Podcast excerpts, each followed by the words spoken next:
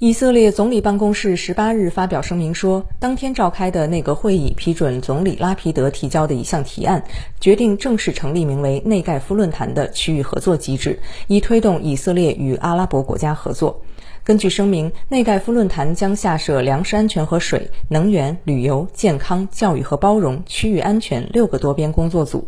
声明说，内阁的决定将内盖夫论坛的工作制度化，从而推动地区安全与稳定，引领外交和经济合作，促进人文交流等。论坛的协调工作将由以色列外交部承担。拉皮德在十八日的内阁会议上说。内盖夫论坛工作组正式确立，并将得到资金支持。工作组将与相关方建立经济和安全联系。以色列正与食品技术、水、能源、旅游和气候领域的企业家合作，以增加与相关国家间的贸易往来和安全对话。